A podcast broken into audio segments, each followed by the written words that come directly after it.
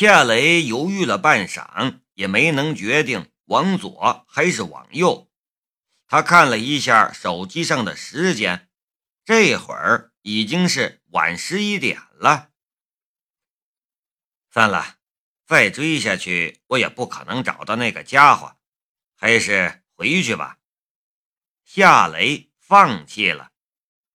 就在这时，一辆雅马哈摩托车呼啸而来，擦着他的 Polo 车驶过。他跟着一目过去，紧紧地盯着那辆摩托车。夏雷现在对摩托车特别敏感，一路过来，他所留意的摩托车已经不下百辆了。雅马哈摩托车并没有驶远。骑手侧身做了一个炫目的漂移动作，摩托车便倾斜着擦着地面，冲上了街边的步行道。骑手又做了一个急停的动作，摩托车的后轮顿时高抬了起来，然后重重的砸落在地面上。骑手下了车，架好摩托车，然后摘下了头盔。便在这个时候，夏雷骤然紧张了起来。这个骑手不是别人，正是那晚潜入柳莹的家里偷专利资料的娘娘腔。丰满的翘臀、纤细的腰身，再加上一张漂亮的脸蛋和一身花哨的中性化衣服，他就差在脸上纹上“人妖”两个字了。夏雷的嘴角浮出了一丝笑意。这个时候，他几乎已经可以肯定，这个娘娘腔便是潜入他家里的贼了。娘娘腔似乎中途改变了方向，或者去了别的地方，所以夏雷才会先他一步来到这里。如果夏雷刚才选择一个方向继续追踪下去，他没有可能发现娘娘腔。如果夏雷中途也改变了方向，他也没有可能在这里碰到娘娘腔。这事儿就是这么奇怪，这么巧合，就像是买彩票中了五位数一样。妖男提着头盔进了路边一家美容美发店。夏雷看了一眼店招。那上面用美体字写着“美之美发沙龙”，这是一个很特别的名字。夏雷下了车，快步向美之美发沙龙走去。一边走，他的心里也在想着一个问题：那家伙是去烫头发，还是干什么？不过他很快就否定了前者。就算是变态的人妖，爱美爱到了极致，也不太可能晚上十一点去烫头发吧？美之美发沙龙的门开着，不过夏雷并没有立刻进去，而是站在落地窗外看着走进工作区的妖男。工作区里还有一个女人，那个女人化着很浓的妆。穿着一条紧身皮短裤，屁股被勾勒的又圆又翘，上身穿着一件露脐短背心儿，肚脐上嵌着一只指环，暴露在外的胸口上绣着一朵黑色的玫瑰，这让人整个都显得很邪气。妖男邪气的女人，这个美发沙龙。都显得不正常了。夏雷静静地盯着两人的嘴唇，用唇语解读着两人的对话。你怎么这个时候才回来？女人问。有事儿，你别问了。我妈怎么样了？妖男说，情况有些糟糕，医生让你明天去交钱签字。然后他们才会安排手术。”女人说道。“我知道了，关门吧，这个时候没客人了。”妖男说道。“我要是不等你回来，我早就关门了。”女人说。夏雷移开了视线，转身走进了美之美发沙龙的大门，然后进了工作区。女人忽然发现了走进来的夏雷，她警惕的道：“你是谁？”幽南忽然回头，他看到了夏雷，一脸的惊诧，不敢相信的样子。夏雷的脸他是看过的，但他的脸夏雷却从来没有看过。他一直认为夏雷就连他长什么样都不知道。更别说是在这里找到他了。你这人怎么回事？问你话呢？你想干什么？女人凶巴巴的道。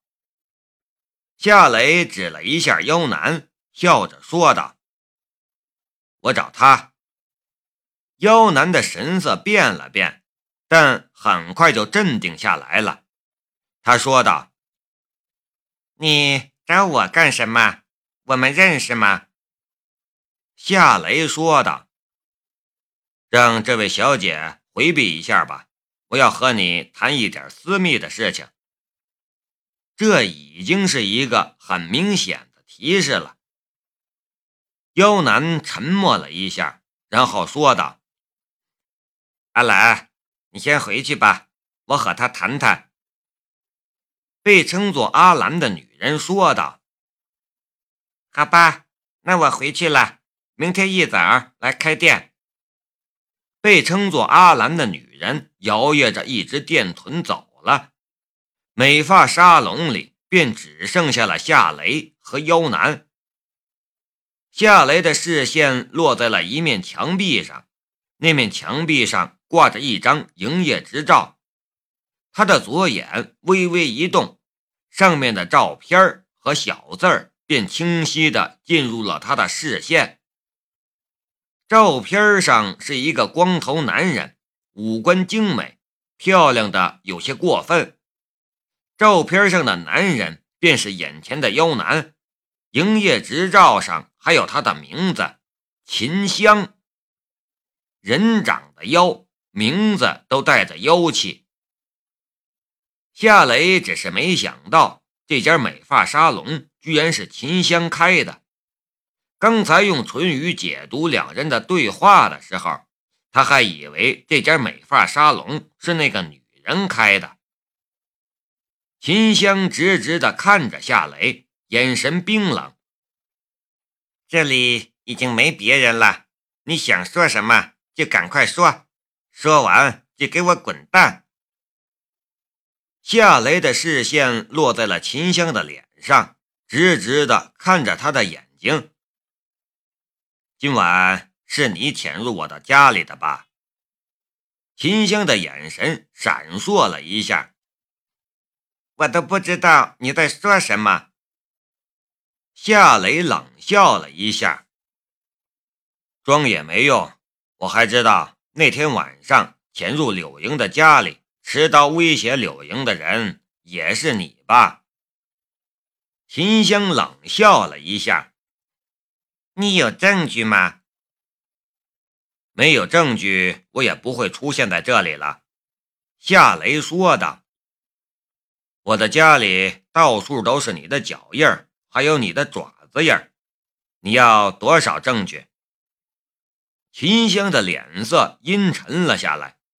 其实，夏雷用左眼看到的那些痕迹，警方的痕迹专家。不一定能采集到，只是他不知道而已。”夏雷说道。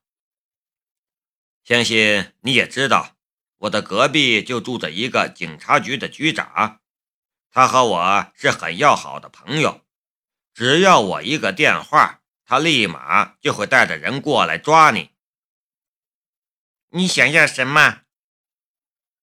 是谁让你在我妹妹的照片上？”画一把叉的，你们想干什么？有人想让你放聪明点不要插手你不该插手的事。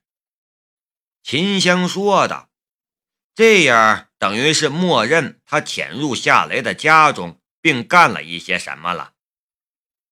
夏雷压制着心中的怒火。如果我不答应呢？秦香说道。那我就不知道会发生什么事了。我只是帮人做事，我和你其实无怨无仇。夏雷说道。你不说我也知道，你是在帮古可文做事。你现在就给他打电话，我要和他谈谈。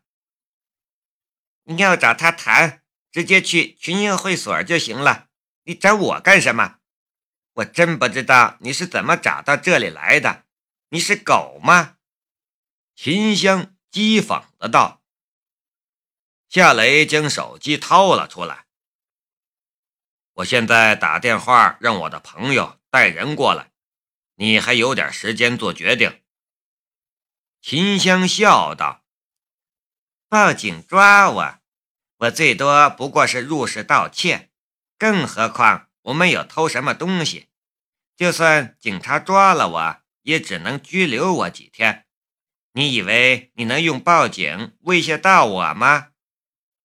夏雷说道：“拘留你几天，谁去给你母亲交手术费？谁给你母亲签字？”做手术呢？你，秦香的神色顿时变了。你怎么知道我母亲的情况？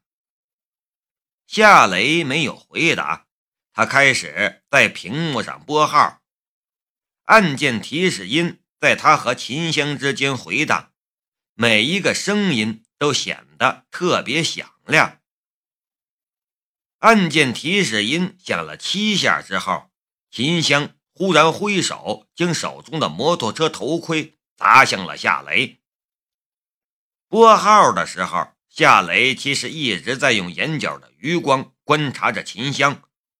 秦香乍动，他便发现了秦香的意图，及时的横移一步，刚好躲开那只狠狠砸向他的头盔。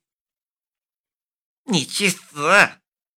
秦香一个跨步前冲，飞跃起来，上身后仰，右腿怒踢出去，整个人就像是一只箭矢，而箭头便是他那只穿着硫化鞋的小脚。夏雷侧身躲开，不等秦香落地，探手便抱住了秦香的右腿，然后奋力一甩。秦香身体顿时被甩了出去，狠狠地撞在了一面镜子上，哗啦，镜子碎了，满地都是玻璃碴。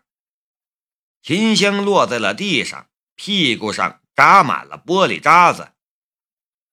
打架的时候，眼明手快的人往往能占到上风。夏雷的左眼是任何人都无法想象的奇迹。